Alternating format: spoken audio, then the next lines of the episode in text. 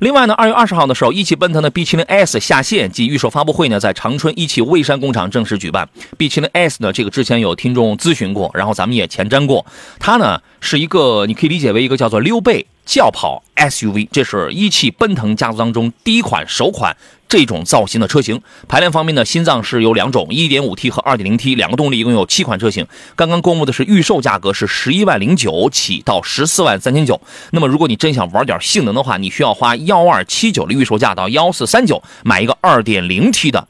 这种啊，尤其它有一个版本叫战神天王版，这是个顶配车型，这个就挺好玩了。如果你要的是一个颜值啊，同时要兼顾一个小排量带来的这种经济性，觉得就够用的话，您只需要花幺幺零九到幺三五九买一个一点五 T 的就可以了。这次它变了一个玩法，它怎么玩呢？B 七零 S 呢将采用全新的线上订车的模式，你通过一个 App，然后你可以订一个车啊，你就自己肉眼可及，你可以看到这个车现在已经生产了吗？已经。呃，在途了吗？到了一个什么样的程度阶段，你都可以肉眼可及。我觉得这一招，石老师这种奔七十岁的人他不一定会，但深受年轻人的欢迎啊！而且这一招呢，会越来越多的被很多的厂家所采用。您认为怎么样？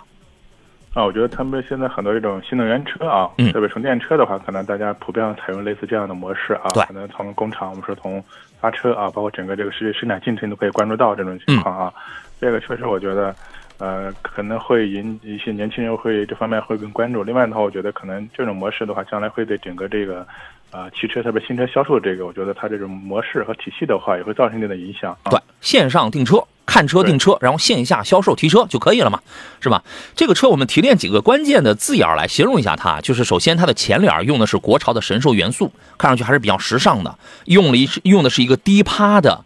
它虽然不是那种 Hello Flash 的那种样子吧，但是也是挺低趴的，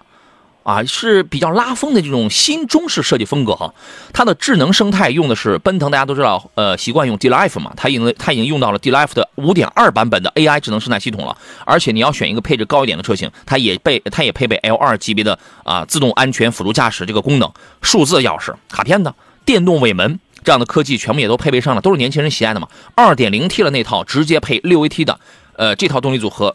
以动力输出平顺、提速为主要诉求吧，六秒多破百，也也杀到了这个七秒，哎，不应该是在七秒左右啊，七也杀入到了七秒俱乐部啊。然后呢，再就是呃，我昨天节目呢还刚讲过，一汽它造车呢，全全国首创的这个，咱不敢说是不是全球首创的啊，反正全国这个基本上它是第一个静压实验拿集装箱等等去做静压的、去翻滚的，它算是非常非常早的。在被动安全方面，这个是有一些建树的。他现在怎么玩呢？说用户只需要交一千块钱的定金，就可以享受 Super Seven 七重礼。啊，我们挑几个来，简单的说，从通过通过一个什么优米的 App，啊，额外支付一个幺九九九，就可以把车辆升级成为同等动力更高一级的配置，或者同一配置更高动力的车型。